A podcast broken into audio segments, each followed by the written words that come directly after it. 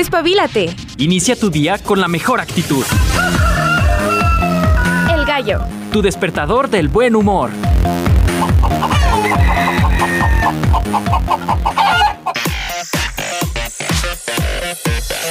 Muy buenos días, bienvenidos al Gallo, Gallote de Radio UAA. Estamos bien contentos, estamos ya a tres días de Nochebuena, la comida, la familia. Qué rico, todo muy bonito. Ya les había platicado, siempre que hay una festividad, sea la que sea, a mí la verdad me gustan mucho. no sé, me gusta la fiesta, supongo. No les voy a mentir, siempre hay un pretexto bonito detrás de las fiestas. Llámese, ya lo decíamos en su momento, en, en Día de Muertos, ¿por qué no? También el Día de la Madre, por ejemplo, primavera, verano, equinoccios y demás. Que tal vez esas no son como tantas fiestas, pero sí propias. Entonces, quiero comentar que a mí diciembre tiene algo mágico, tiene algo mágico en mi ser. ¿Será que será mi primer diciembre esperando a Leo, a bebé Leo? ¿Será que será una Navidad especial donde habrá muchos buenos deseos seguramente para el parto y cosas así? No lo sé, no lo sé pero me pone, me pone sensible, ya vamos a llorar. Hoy es jueves, vamos a descansar un poquito, y entre comillas al jueves geek, porque tal vez no vamos a hablar de eh, notas que tengan que ver con las cosas más eh, relevantes en este tema. Pero lo que sí es que vamos a hablar del factor nostalgia, porque pues como ya está a la vuelta de la esquina básicamente y en teoría, ¿verdad? Pues vamos a hablar este 21 de diciembre de lo que sucede con el marketing y el factor nostalgia. Quien sí se animó a venir, qué bárbaro, qué bárbaro. Nos estará acompañando Julien. Más adelante vamos a tener nuestro jueves de astronomía, por supuesto. ¿Qué es lo que sucede eh, con noticias extrañas sobre voltear al cielo y que han encontrado vida? Hemos visto un montón de notas durante muchos años respecto a que probablemente hay vida en otro exoplaneta que un planeta que se parece a la Tierra, que encontraron cosas raras en el Sol, en la Luna. Aquí vamos a estar hablando de algunas cosas bien curiosas, bien curiosas.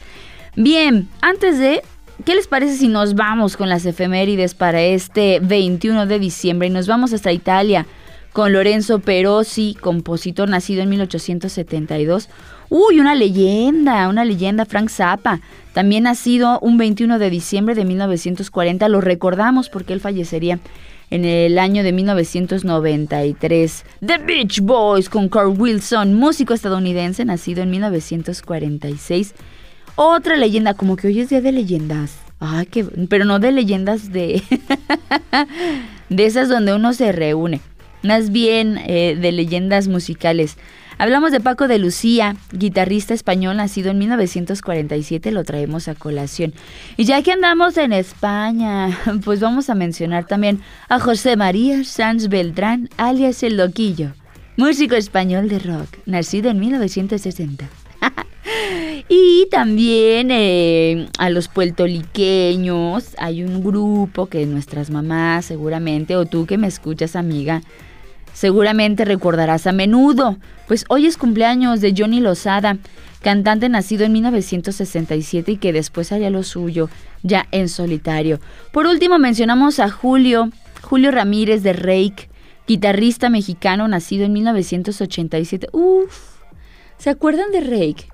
Yo quisiera ser ese porque en tu despertar es ilusionada. Ajá, y era, era buena música pop cuando se hacía buena música pop. No tengo nada en contra de lo moderno, pero pues cada quien, y cada quien su generación. Nos vamos con los aniversarios luctuosos. Hoy recordamos a Niels Wilgate, compositor danés. También a el cantante de No Doubt, que acompañaría a Gwen Stefani John Spence, este músico estadounidense que fallecería en 1987. También al cantante argentino de Virus, Federico Moura, Albert King, cantante eh, fallecido, perdón, fallecido en el año de 1992, y a Nathan Melstein, violinista estadounidense, también fallecido un 21 de diciembre del año 1992. Celebraciones y conmemoraciones en general, ya lo decíamos ayer, seguimos con las posadas. Hoy, eh, hoy es la sexta posada. Rompan piñatas, canten bien fuerte, os pido posada. Y si no me dejan entrar, este, no sé, les voy a aventar una mandarina. así no va, así no va, no se crean. Os pido posada, yo creo que de esas canciones que todos no sabemos porque es parte de nuestra cultura. También hoy inicia el solsticio de verano acá en el hemisferio norte, verano en el hemisferio sur. Así que hay que abrigarse amigos, hay que evitar todos los problemas que convengan. Eh, me refiero a que no nos pongan en un buen estado de salud, convengan en cuanto a que no nos dejen disfrutar.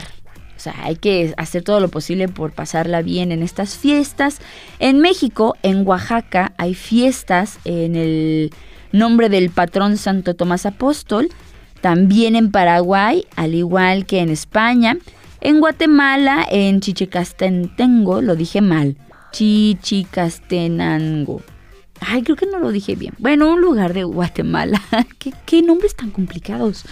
Deberíamos hacer un programa de eso, señora productora. Los nombres complicados de otros países estaría padrísimo. Bueno, también hay algunas fiestas patronales, al igual que en Quiché, en Venezuela, al santo patrón Juan Nepomuceno. Y en Argentina es Día del Gemelo. Ay, qué chidísimo. Como Cari, la niña que se encarga de hacerme las uñas bonitas, decoradas bonitas también. Tiene a su gemela, que más bien parecen trillizas. Entonces, qué chidísimo, Día del Gemelo.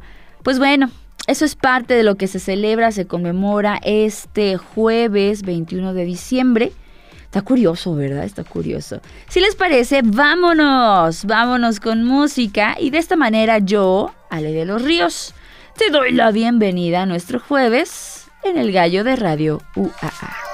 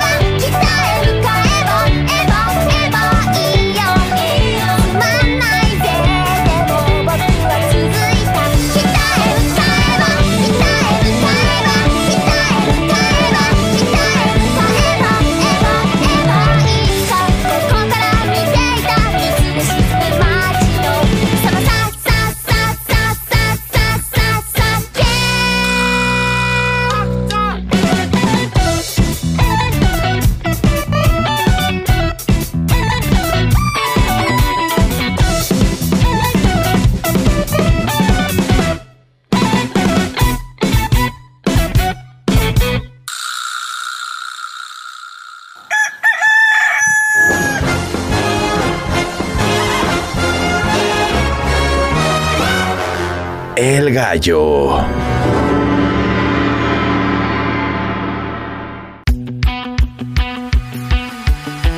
Y bien, vamos a comenzar. Ya les mencionaba que no sé qué tenemos en nuestra generación, el factor nostalgia le llaman. Sinceramente me, me saca mucho de onda pensar en cómo nos afecta realmente.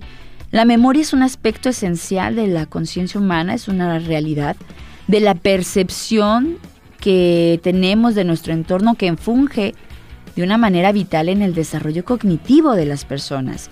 La memoria en general, los recuerdos en particular, influyen en cómo nos relacionamos tanto con el medio eh, que nos rodea, con este sentido de pertenencia o de identidad. Y a su vez, esto impacta en la toma de decisiones, tales como la obtención de satisfactores de necesidades a través de la elección y adquisición de bienes y servicios. Hoy en día, esto se ha expandido a la adquisición de experiencias que estimulan los sentidos y echan a la memoria, activan la nostalgia en las personas y vaya que en el marketing me refiero a series, eh, remakes, tanto a merchandising o merchandising, como ustedes le quieran decir, sí está bien involucrado ahí.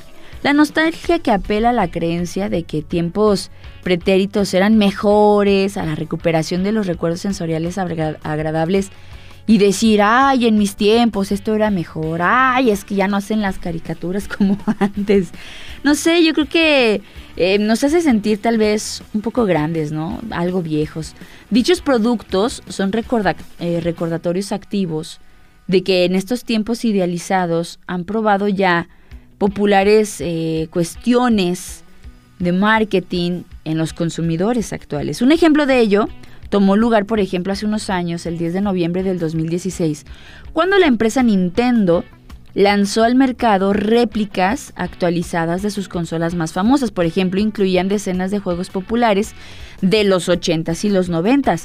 Si bien estos juegos de antaño no pueden competir en términos de gráficos, de interactividad con los juegos actuales, por ejemplo, de una PlayStation 5, a nivel emocional tienen un peso mayor en las consideraciones de la compra, de la inversión del tiempo libre de nosotros la generación X y Y.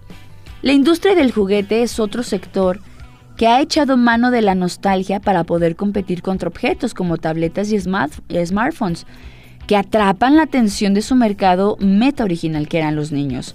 Hoy en día es común en conversaciones eh, de cómics ver junto a ellas la memorabilidad relacionada, vendedores de juguetes para coleccionistas, juguetes como figuras de acción o estatuillas, diseñadas con una base de ideas y conceptos de los ochentas y a precios relativamente elevados, o sea, juguetes de adulto, podemos, podemos mencionarlo, ¿no?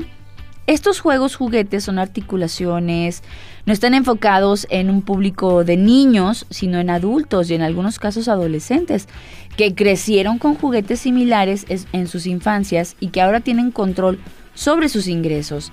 Deciden revivir esta sensación en la infancia o adquirir estos, estos productos.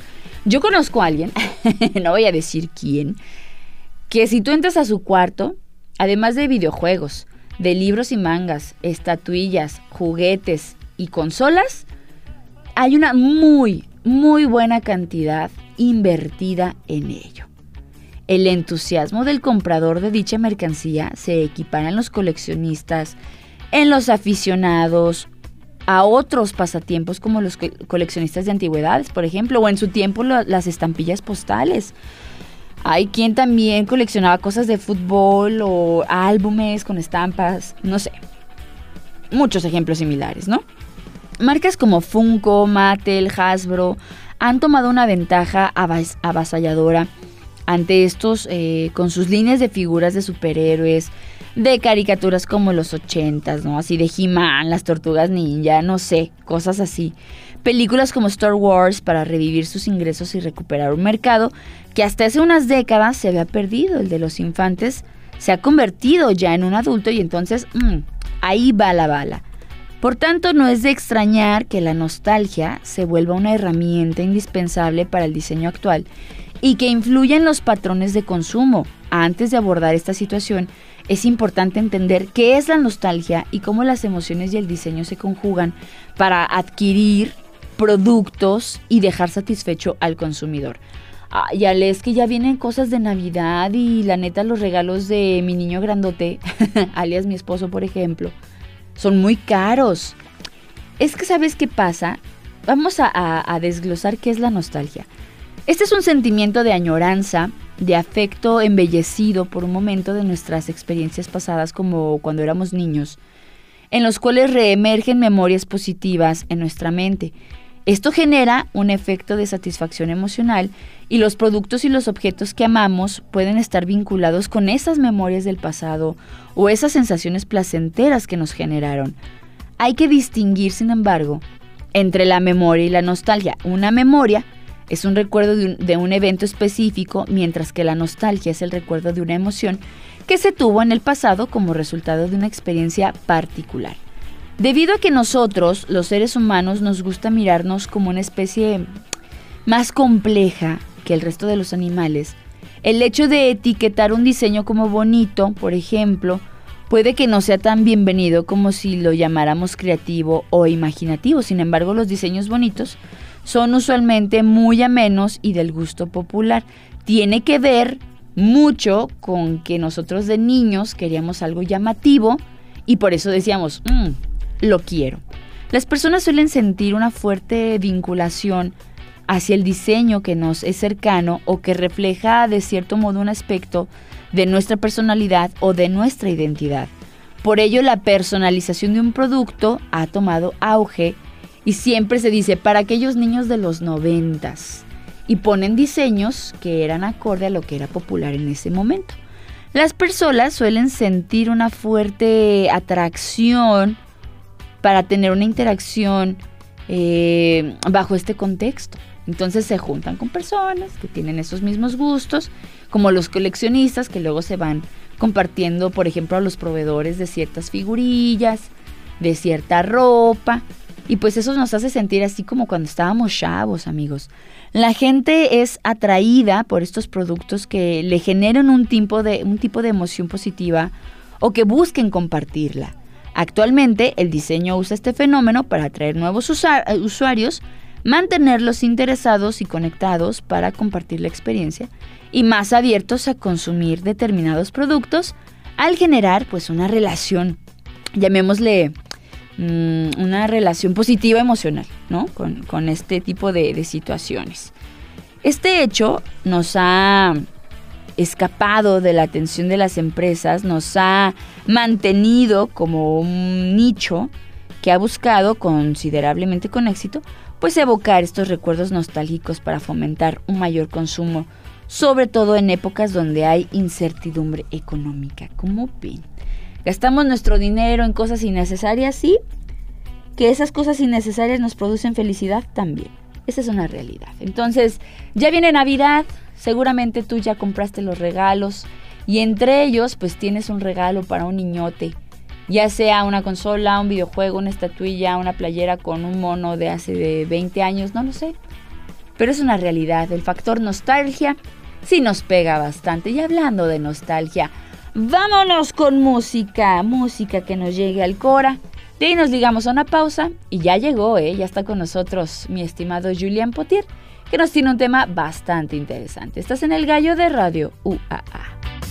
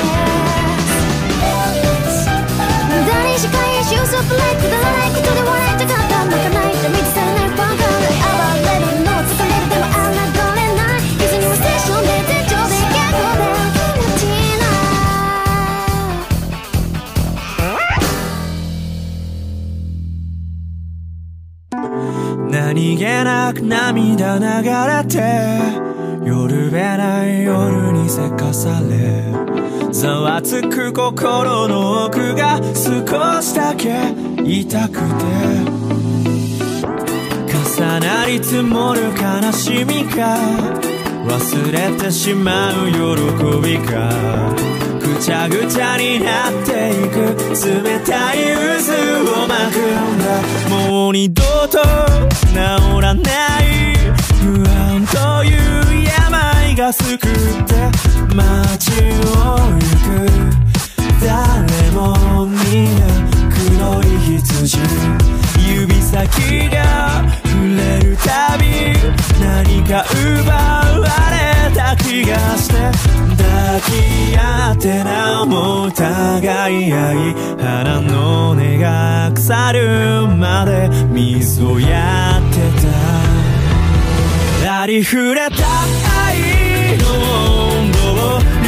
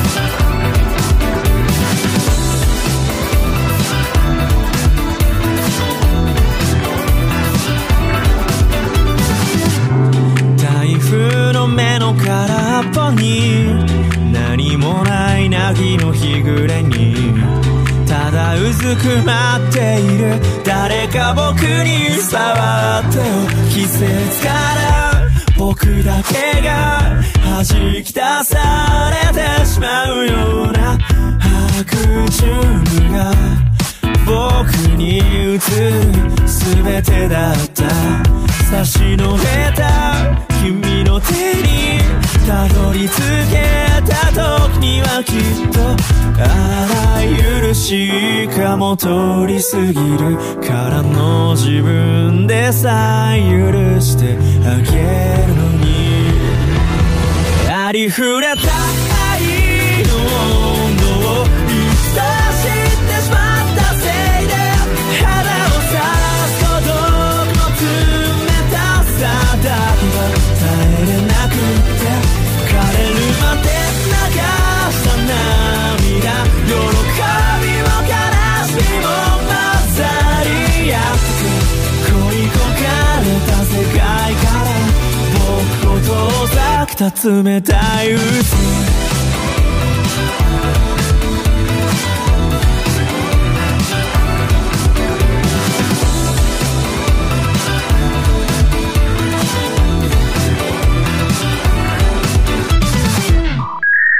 Síguenos por streaming.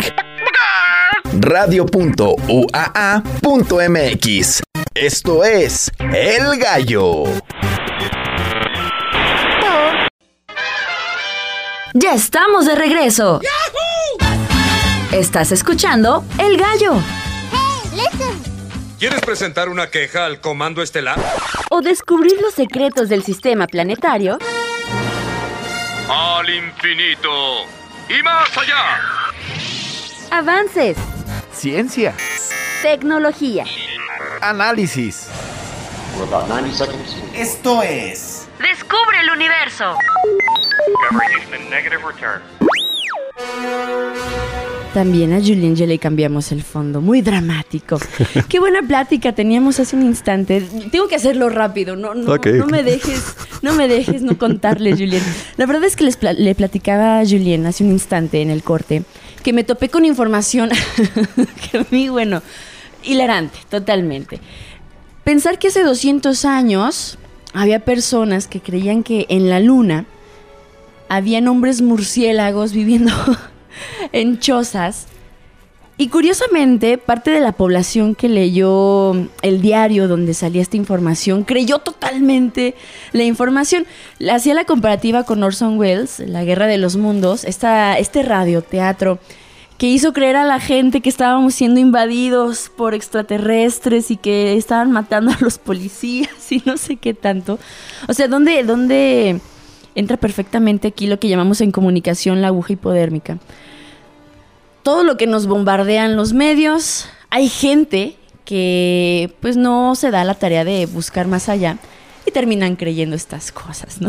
Entonces le platicaba a Julián, tomamos el tema de los terraplanistas, o sea, de gente que, bueno, tendrán sus propias ideologías. Pero bueno, no sé qué piensas, Julián, al respecto. No, pues lo que te comentabas, a ti, yo, la verdad es que ahí se ven, digamos, la fe que le tiene la gente a los medios. Entonces, este, pues ahí hay una enorme responsabilidad. Desgraciadamente, pues hoy en día ya no hay, pues cualquiera puede ser este, parte de esos medios y pone lo que quiere. Y digo, desgraciadamente también es algo que se justamente veía un documental hace poquito en Netflix donde se autoperpetúa porque este pues entre más buscas sobre ese tipo de cosas, más te va a salir resultados parecidos a eso y entonces pues obviamente al pensar que, que te salen puras cosas de esas, pues empiezas a creértelas. Entonces es peligroso entre comillas ese tipo de cosas porque pues en ese caso si, si no sales, si no empiezas a buscar otras fuentes, pues ahora sí que te quedas en lo mismo y entonces te lo terminas creyendo. Pero bueno. Sí. Por ahí veía hace poco que habían encontrado huesos en Marte y que pisadas. Y hay gente que, o sea, como, como dices tú, se queda con esa información, no, no indaga más, ¿no? Entonces, ojo aquí, les llamamos a, o hacemos la invitación a que busquen fuentes confiables o si encuentran algo, indaguen más en ello para que tomen su bocanada de realidad. Así es. Que, pues, seleccionen bien los medios que, Así es. que consulten. Aquí el Ajá. gallo son puras verdades. Así es, mira neta. Oye, Julián, el día de hoy vamos a hablar eh, de algo muy interesante que, hablando de verdades, pues muchas veces mm, no tenemos ni la menor idea de la composición de las cosas que están fuera de la Tierra. Y el día de hoy precisamente vamos a hablar de la composición de las estrellas. Pues de la colorcito. composición, de su color, este, que nos revela pues mucha información. A final de cuentas, digo, eso es una de las grandes cosas que se logró, este, pues ya por ahí de mediados del siglo XIX, que pudimos, gracias, bueno, a la, la- la- la idea de Newton de que justamente con una prisma podíamos separar los colores de la, de la luz blanca. eh, y pues nos da ese bonito arco iris, ¿no? La verdad es que los ojos humanos son bastante malos para eso. Este, nosotros, yo por ejemplo, cuando vemos una luz así como de neón, como la que tengo arriba de mi cabeza, este, la vemos blanca, pero en realidad no es que tenga todos los colores del arco iris, este, sino que en realidad tiene una cierta selección de colores que combinados ya en nuestra retina, pues nos da blanco, pero realmente no sabríamos detectarla de una fuente de, con un espectro continuo que tenga todos los colores. Entonces, pues afortunadamente hemos desarrollado instrumentos, gracias, bueno, por ejemplo, prismas y otras cosas que nos permiten separar los colores de, de la luz y para poder analizar y además más a profundidad qué colores son más intensos, por qué, etcétera, etcétera. Y este, entonces eso nos da más información sobre cómo realmente definir el color, más que cómo lo vemos, porque la verdad es que vemos de manera muy imperfecta. Y este, bueno, eso, eso se llama espectroscopía. De hecho, por ejemplo, simplemente, ¿cuál es el color del sol? Nadie lo sabe, o no, o no sabemos, siempre lo visualizamos o imaginamos por la escuela que es amarillo. Pues sí, de hecho, hasta cuando dibujábamos en la primaria, este, siempre poníamos un bonito círculo Amarillo. amarillo. con unos rayitos que salían ahí, a lo mejor una carita feliz. Y este, pero pues en realidad, digo, lo vemos amarillo sí, em, digo, todas, todas esas respuestas son aceptables, digo, depende cómo lo definimos, pero lo vemos más amarillento realmente de la cuenta porque lo vemos a través de nuestra atmósfera. Si se dan cuenta, el cielo es azul. Y no es casualidad. Este es básicamente se llama una un fenómeno que se llama dispersión de Rayleigh por el británico que lo que lo describió, donde pues las eh, frecuencias más altas de la luz, las longitudes de ondas más cortas, que es básicamente el violeta, el azul, un poquito del verde, eh, pues se dispersan más rápidamente que los otros colores que al- alcanzan a seguir adelante de, de mejor manera. Y entonces eso este hace que combinados esos colores de morado, de azul y un poco de verde nos da un azul cielo que pues nos es muy familiar. Entonces se se pierde esos colores hacia otras direcciones porque por eso vemos el cielo azul en cualquier dirección. Pero pues entonces nos, que, nos priva un poquito de esos colores directos de- del sol y entonces se ve más amarillento de la cuenta. Si pudiéramos ver el sol desde fuera de la atmósfera terrestre, lo veríamos prácticamente blanco. O sea, tiene un muy ligero tono amarillento, pero es prácticamente blanco. Y este, entonces, pues es mucho más parecido a eso. Ahora, si realmente analizamos el espectro del sol, Si vemos qué colores este, emite más energía, curiosamente el pico donde emite más energía el sol está en el verde. Ah, Obviamente el sol no es verde. Porque pues el verde está prácticamente en medio del espectro del arco iris y entonces pues está combinado siempre con bastante azul, con bastante rojo, nos da prácticamente casi blanco, con ese muy leve toque amarillento, reforzado por la, por la atmósfera considerablemente. Entonces, eso es el verdadero color del sol. De hecho, ¿qué pasa cuando el sol se pone? Pues si también cambia de color, porque ya tiene que cruzar su luz este, una capa de atmósfera mucho más ancha, lo cual nos comprueba que también la atmósfera está redonda, igual que el planeta. Ay, Para terraplanistas. duda. Eh, y entonces, pues por eso se dispersa, pues ya perdemos todo el verde, perdemos parte del amarillo y que nos queda pues prácticamente naranja y rojo y por eso el sol se pone de ese color cuando se pone. Una pregunta. Estamos hablando de nuestro sol, o sea, de ¿Sí? nuestra estrella. Nuestra estrella. ¿Todas las estrellas son así? No todas tienen ese color, ahora de eso depende de su temperatura. Este, y muchas veces, bueno, si hablamos de estrellas que están, digamos, en la etapa eh, más importante de su vida, que llamamos la secuencia principal, que es cuando están quemando felizmente, bueno, fu- fusionando hidrógeno en, en helio, que es lo que hacen la mayor parte de su vida, eh, pues ya de- dependiendo de su tamaño, de su masa, sobre todo más bien, va a dar esta cierta temperatura. Las estrellas más masivas, que van a tener este, pues mucho más mayor temperatura, son azules y las más chiquititas son rojas. Lo cual es curioso y son menos calientes. Lo cual es curioso porque pues la última vez que yo chequé en mi baño, este, la llave del agua caliente era roja y la del azul era fría. Sí. Eh, entonces... en, lo- en las estrellas es al revés. Es al revés. Lo cual en realidad podemos entender muy fácilmente. Si, si piensan, por ejemplo, lo, lo- lo último que se, que se ve cuando las brasas se van apagando y al terminar la carne asada, este, para recordar lo que nos pasó en las fiestas ahorita, este es rojo. Y ya después desaparece, bueno, más bien se apaga, este, aparentemente aún está caliente, pero más bien va a seguir emitiendo infrarrojo que nosotros no podemos ver, por eso parece que ya se apagó. Pero el último color que vemos es rojo. Eh, mientras que, bueno, justamente si le soplan un poquito ahí, se empieza a reavivar un poco, se pone naranja, amarillo, eh, y entonces, pues porque ya está subiendo un poquito la temperatura. Pregunten también a sus abuelas cuánto tiempo tardaban en una estufa de leña o de carbón en hervir un litro de agua y cuánto tiempo tardamos hoy en día eh, con una estufa de gas cuya llama es azul. Cierto. Y entonces muchísimo más elevada la temperatura. También el soplete, también obviamente para derretir metales, imagínense, tiene que ser muy elevada la, la temperatura. Entonces ahí lo entendemos mejor, ¿no? Que el azul efectivamente es muy caliente eh, cuando hablamos de plasmas. A final de cuentas, todo eso son plasmas. ¿Qué te parece si hacemos una breve pausa para un bloque musical y enseguida continuamos en esta charla con mi estimado Julian Potier.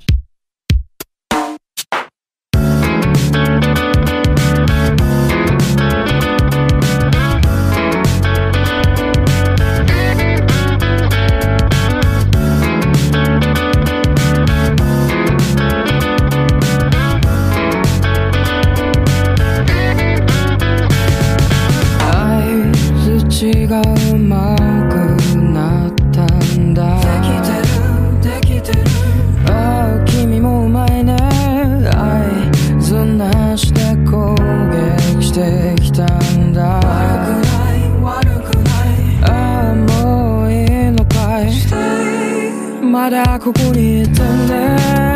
君のの笑顔を見せてよ見せてよね。フォーのガンにかかっているみたいかい。越しのせいや。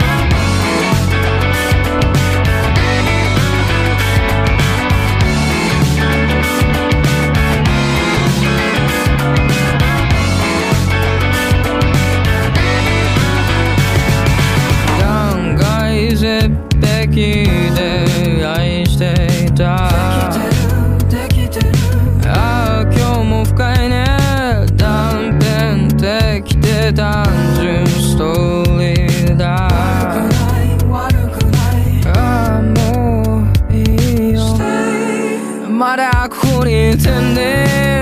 君のの笑顔を見せてよ見せてよね。フォルガンにかかってるみたい。かい年のせい愛者でいいの。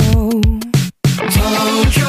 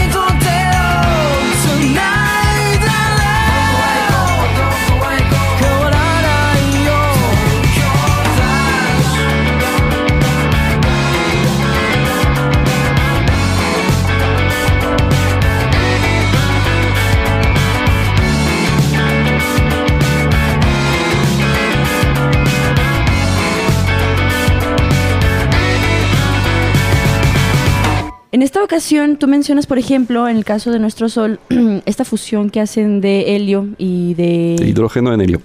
hidrógeno y, y- y helio. Entonces, todas las estrellas tienen esta misma composición. Sí, pues básicamente ahora sí que el universo tiene prácticamente toda esa misma composición.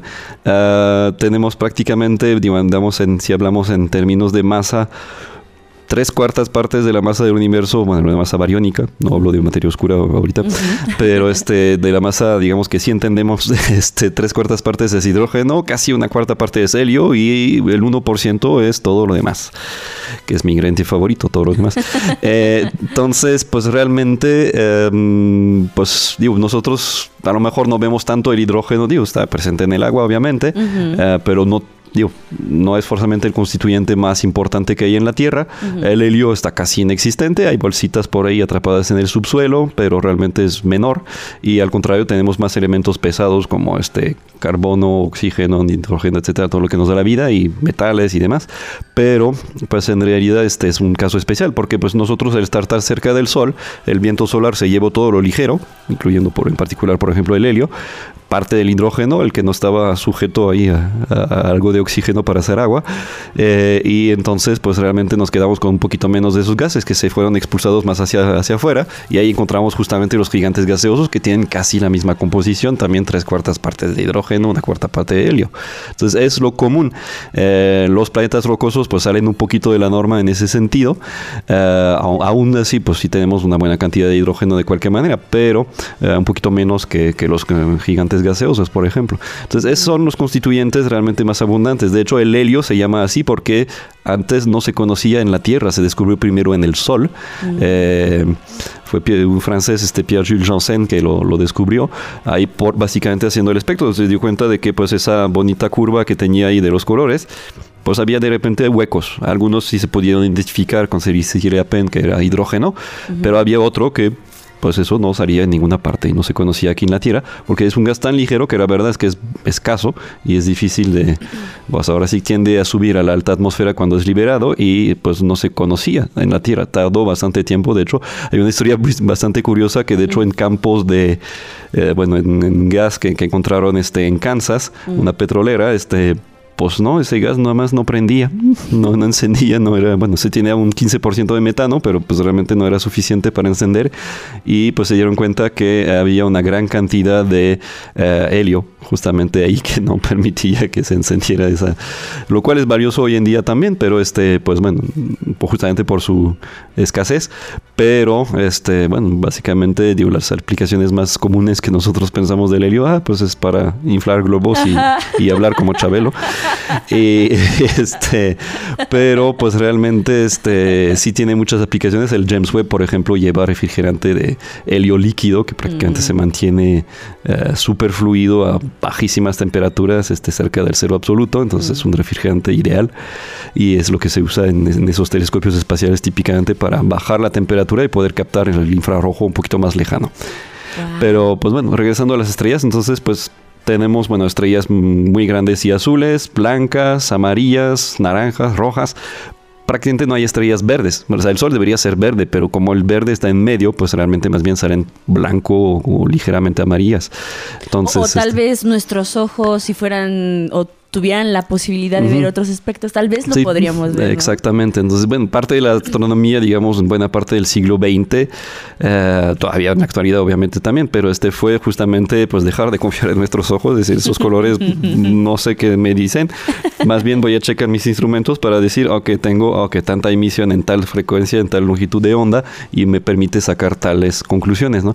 Ahora, hay estrellas rojas cuando vemos en el cielo que se ven a simple vista, que la verdad que no son las estrellas pequeñas, eh, las enanas rojas que mencionaba hace rato, esas ni siquiera la más cercana que es Próxima Centauri. Próxima vamos Centauri es una enana roja, no la vemos a simple vista y eso que es la más cerca. Entonces, curiosamente, todas las estrellas que vemos en el cielo son más grandes que el Sol.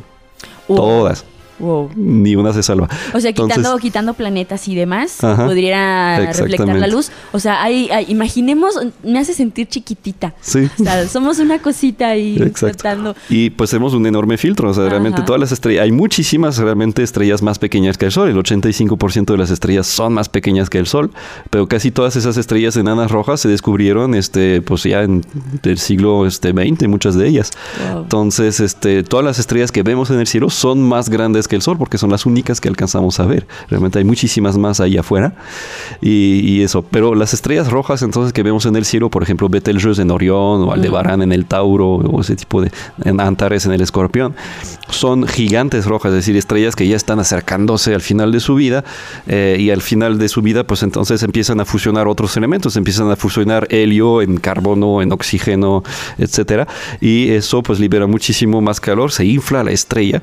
Y como está, bueno, la misma una cantidad un poquito mayor de esta energía, pero sobre todo una, una superficie muchísimo más grande, pues sale menos este, energía por metro cuadrado, podríamos decir, y entonces la temperatura superficial baja y entonces se vuelven rojas. El Sol va a pasar por esa etapa antes de, de terminar su existencia, se va a volver una gigante roja, eh, prácticamente va a crecer casi 100 veces su tamaño actual, lo cual pues obviamente para la Tierra ya, ya será sentencia, ya de, de hecho seguramente desde mucho antes que eso, pero este, pues se va a tragar Mercurio, Venus, de hecho bueno, siempre hay cierto debate si se tragaría o no la Tierra también, por ahí anda, muy cerca. de cualquier manera. que estar cerca, Chihuahua. Pues bueno, la verdad es que solamente va a ser como el último 10% de la vida del Sol, entonces pues realmente digo, preferimos estar a, a la buena distancia durante el tiempo actual, que es muchísimo más largo, Eh, y pues ya veremos qué hacemos ya cuando lleguemos ahí, si es que llegamos. Amigo, obviamente. yo- Como bueno, especie, ¿verdad? Porque nosotros no, Sí, nosotros definitivamente. definitivamente no vamos a estar ahí, pero, o sea, pensando en que se están enfriando, imagínate también la temperatura, cómo la va a afectar hacia el planeta Tierra. O sea, quién sabe, podrían pasar un montón de cosas, ¿no? Así es, entonces, este, bueno, ya esas estrellas rojas que vemos en el cielo, pues son estrellas que ya están mm, en fase de gigante roja, están ya acercándose a su muerte. De hecho, en Betelgeuse, por ahí del 2019, recuerdo que era todavía antes de pandemia, tuvo una baja de brillo significativa y todo el mundo se preguntó, ah, es que ya están por explotar y no sé. Ay, qué miedo. Mucha exageración porque en realidad no tenemos manera de predecirlo así. Sabemos que va a explotar en los próximos 10.000 años, Que- lo que- cual es una muy buena precisión para estrellas que viven millones de años. ¿no?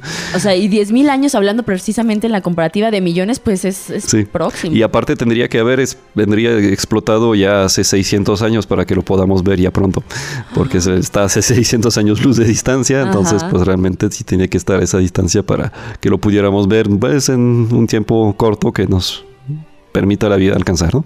Qué bueno que nosotros no estaremos para, para verlo. Quién sabe nuestra descendencia. Oye, la verdad el tiempo se nos va volando, el tema muy interesante. Yo creo que nos dejas reflexionando acerca de lo que vemos en el firmamento, me parece interesante. Si la vida lo permite, nos escuchamos dentro de ocho días. Claro que sí. El gallo.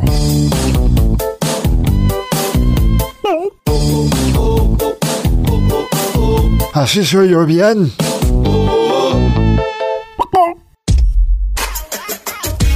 Nosotros ya nos vamos. Muchísimas gracias por habernos acompañado. Hoy ya huele a Navidad. Mañana es 22. Luego va a ser sábado 23, 24 domingo. Ay, no, ¿qué está pasando? Qué rápido, qué rápido. Bebé y yo ya estamos contentos. Ya queremos la comelona. Los invitamos a que se queden el día de mañana con nosotros. Vamos a hacer un programa hablando de cuestiones emocionales, hablando de cuestiones, pues sí, interesantes, porque yo creo que estas fechas evocan precisamente para hablar del corazón, para hablar de cosas bonitas, para hablar de situaciones interesantes, emotivas, no lo sé. Nos escuchamos mañana en punto de las 7 Ya cállate, Alejandra, ya cállate. Nos escuchamos el día de mañana en punto de las 7 de la mañana con buena vibra, buena música. Vamos empezando a despedir el año. ¡Ay, no! ¡Qué nostalgia! ¡Qué nervios! ¡Qué mágico! ¡Qué mágico todo! Ah, en fin. Se quedan con buena programación aquí en el 94.5 de FM. Yo soy Ale de los Ríos y deseo tengas un excelente jueves. Cuídate mucho. Hoy como todos los días. Vamos gallos. Bye bye.